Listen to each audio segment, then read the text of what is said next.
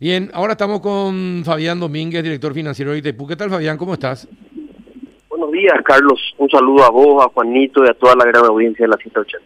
Bien, eh, ya está el pedido para eh, realizar la auditoría a Itaipú y Yacyretá. Eh, ¿Itaipú va a poner algún problema a la Contraloría para que se audite eh, el presupuesto paraguayo? Mira, Carlos, eh, es un tema que tenemos que tratar muy bien. No sé si poner algún tipo de problema a la palabra que le cabe. Nosotros somos muy respetuosos de las normas, Carlos. Vos ya nos conocés, ya me conoces personalmente, así que lo que corresponda nosotros vamos a hacer, que no, no te quede la menor duda. Ujú. Eh, no, porque ya se había hecho una auditoría eh, en Itaipú en la época de Víctor Bernal por la Contraloría. Ya existe un antecedente. Es decir, que se puede hacer. A ver, había un antecedente y en aquel momento, eh, según lo, lo que vemos en, la cron- en las crónicas de la historia, es que entraron, parece, y salieron de vuelta. Incluso este el propio Contralor en ese momento había solicitado a la Contraloría, la mejor dicho, a la Cancillería, alguna suerte de este instrumento eh, reversal eh, al efecto. Entonces, no te quepa la menor duda, Carlos, yo no quiero que eso sea una, una preocupación ni cosa por el estilo. Nosotros, insisto, vamos a obrar como en derecho corresponda, es decir, somos muy respetuosos de las normas, así lo hicimos, eh, tenemos una trayectoria de vida que cuidar en ese sentido y vamos a obrar, insisto, entre comillas y sin admiración, en como corresponde en derecho, Carlos. Es lo que estuvimos hablando ya. Ahora, ¿ustedes podrían, eh, recurrirían al tema de la binacionalidad, Fabián? No, sé si recurrir a la binacionalidad es la palabra. La binacionalidad es uno de los principios rectores de la Itaipú Binacional, Carlos. Y en ese marco, eh, todas nuestras acciones tienen que estar cimentadas en ese principio. Y bueno, por eso digo, lo decís sin decirlo. No, no, a ver, más allá de que de lo que yo diga o no diga, Carlos, nosotros tenemos que hablar sobre cuestiones objetivas, ¿verdad? Entonces, eh, la binacionalidad es un principio rector de la, de la Itaipú Binacional. Eh, en ese marco, insisto, voy a, entre comillas, Ricardo, nosotros vamos a actuar como un derecho corresponda y toda la colaboración del mundo.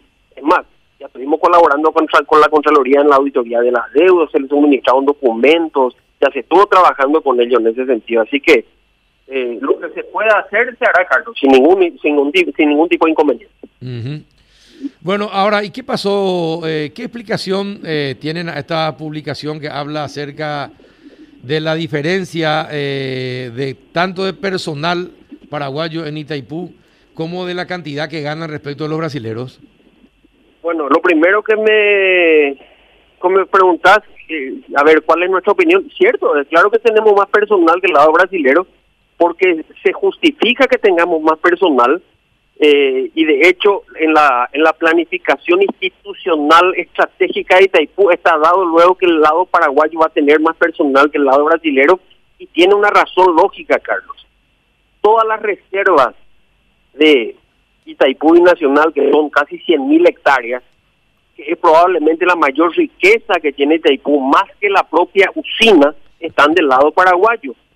Y toda la infraestructura y todo el personal técnico de biodiversidad, de, todo lo que tiene que ver con el cuidado del medio ambiente, está más del lado paraguayo que el brasilero y se justifica por esa razón y de hecho están los papeles que Paraguay tiene que tener más personal que el lado brasilero. Es más, nosotros estamos por debajo del mínimo, o sea, del, del número establecido. Paraguay incluso puede tener hasta 1.800 empleados. Es que llegó a tener, llegó a tener 1800, pero hubo una rebaja justamente por las críticas a esa situación y creo que habían llegado a 1300, a 1200.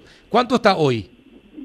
Estamos alrededor de 1.500 y pico, Carlos. Ah, volvieron, Eh, es decir, que 1.400, este gobierno- 1.490, si la memoria no me falla. Durante este gobierno volvieron a ingresar cerca de 300 funcionarios.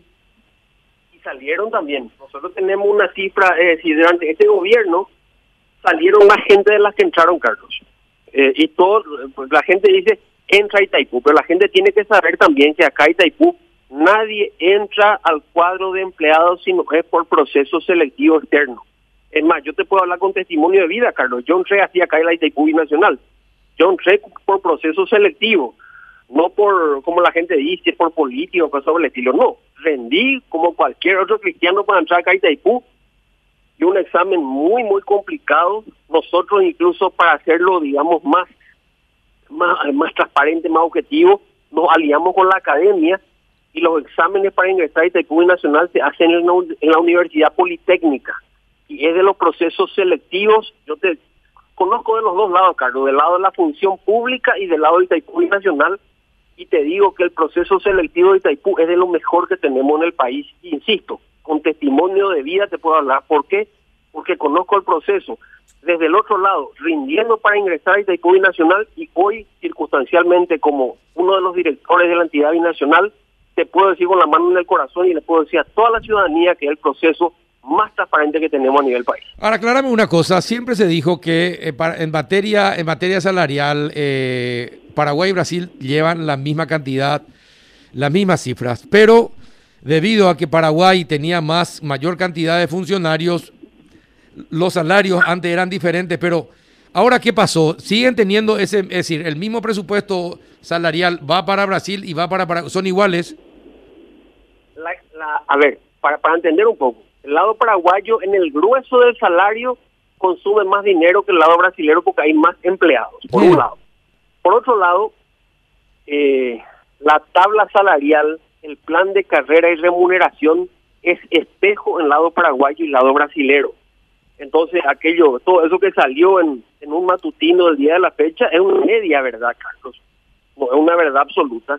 Es decir, acá exactamente la, insisto, el plan de carrera, el plan salarial y todo lo que tiene que ver con administración de recursos humanos es exactamente el mismo que tiene Paraguay y esto, o mejor dicho, el que tiene Paraguay es exactamente el mismo al que tiene Brasil y el que tiene Brasil es exactamente el mismo al que tiene Paraguay. Por lo que hablamos ya al principio de la entrevista, Carlos, fue el principio de isonomía, tiene que ser perfectamente iguales.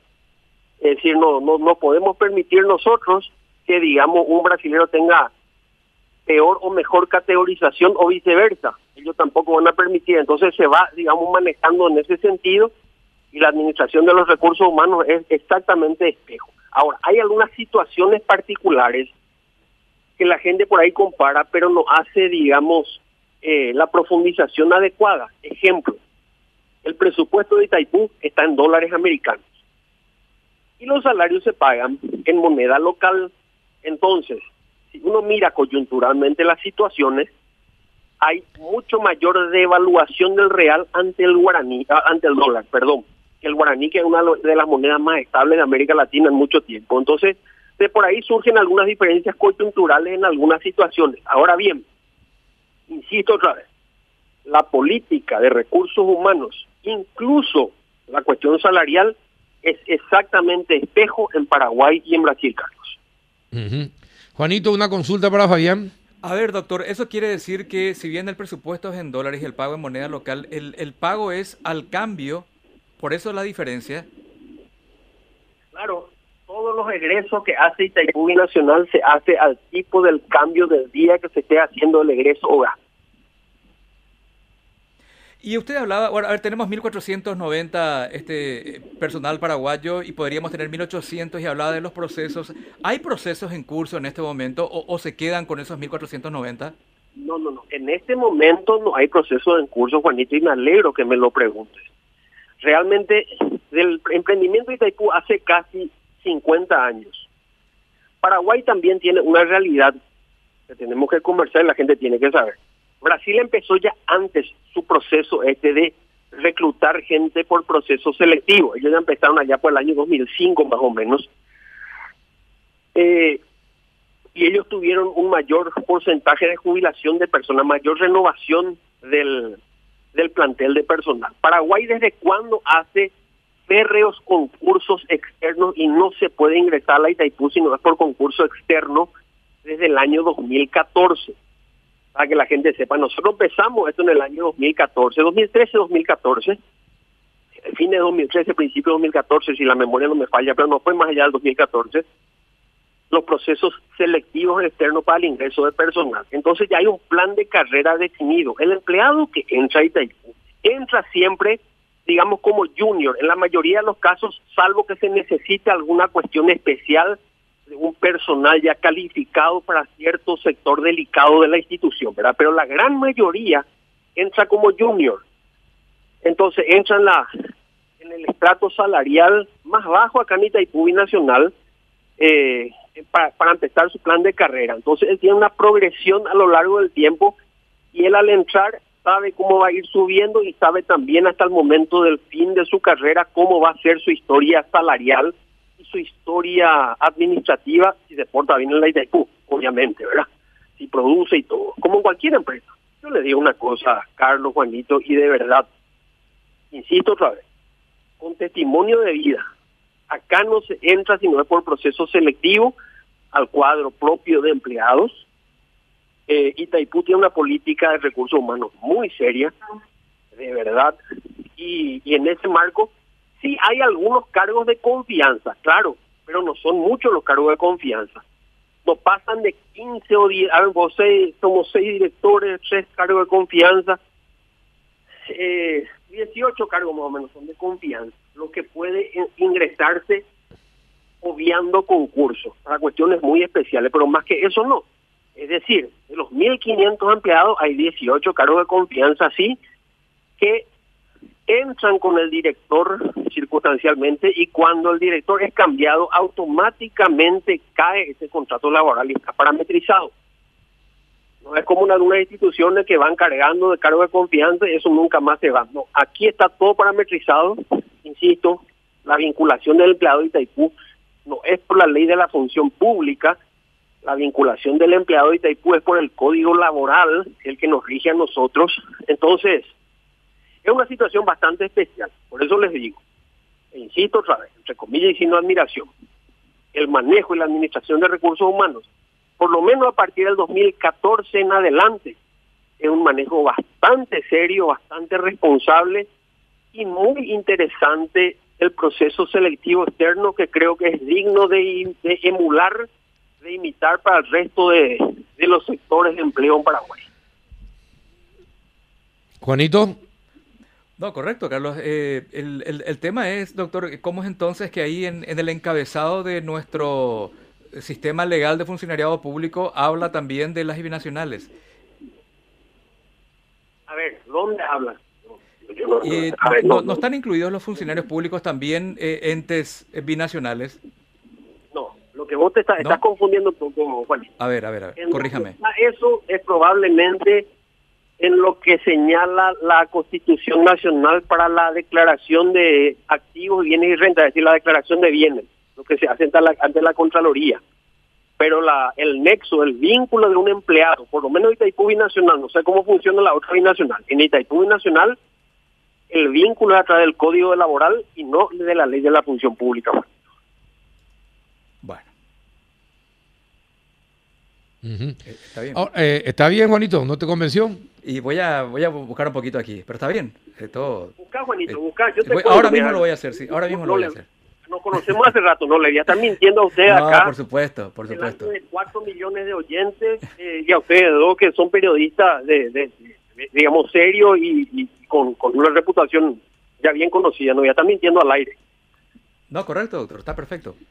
Oh, doctor, todos estos familiares que aparecen, de políticos que aparecen eh, como clanes eh, que ocupan lugares en Itaipú y Yacyretá, pero sobre todo en Itaipú donde estás, rindieron también y se puede conocer, se puede saber eh, cuáles fueron sus puntajes y qué es lo que rindieron para ingresar.